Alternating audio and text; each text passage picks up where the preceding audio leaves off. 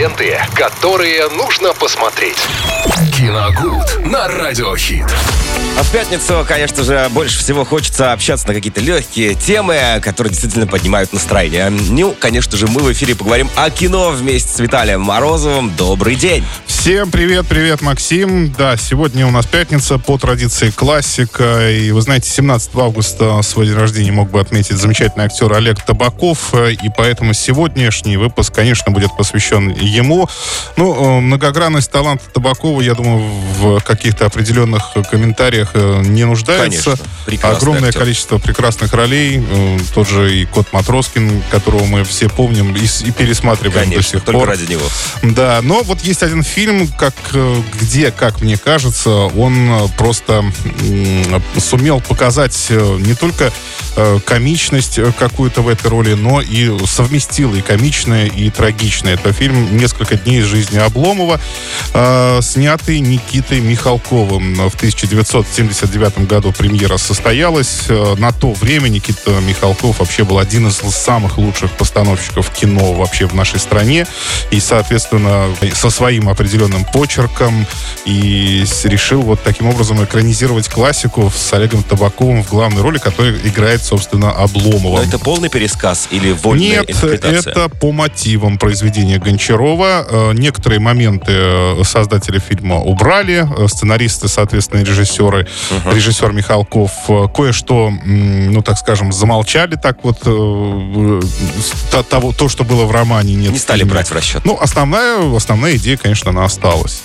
Да, э, Илья Ильич Обломов, напомню сюжет, владелец небольшого имения, всегда проводит время в праздности, преимущественно предаваясь сну, безделью и различным философским, э, э, философским речам, которые ведет со своим э, ну, как сказать, со своим дворецким, что ли. Ну, можно так Э, сказать. Да, со своим дворецким, которого зовут Захар. Да, и он там очень, очень здорово так это делает. Он кричит так с кровати «Захар!»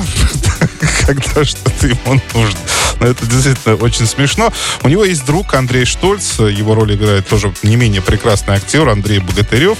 И э, это полная противоположность Обломову. Он очень энергичный, очень деятельный. Он э, хочет строить карьеру и совершенно не понимает, почему Илья Ильич, талантливый, в принципе, человек, Не ничего хочет, не да. делает. Да, ничего не делает, лежит на диване и пытается его как-то растормошить, пытается его поставить вот на те рельсы, на которых он давно-давно стоит там.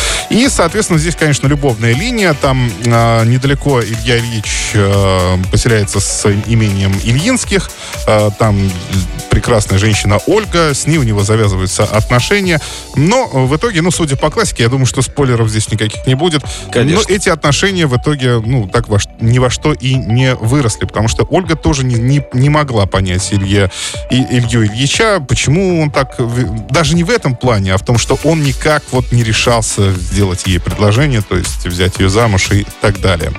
А, трагичная история, потому что и там э, Табаков, э, Олег Табаков прекрасно играет. Он, он и смеется, и делает так, чтобы мы смеялись. И в то же время через э, пару кадров э, мы буквально будем и плакать вместе с ним, как он это делает.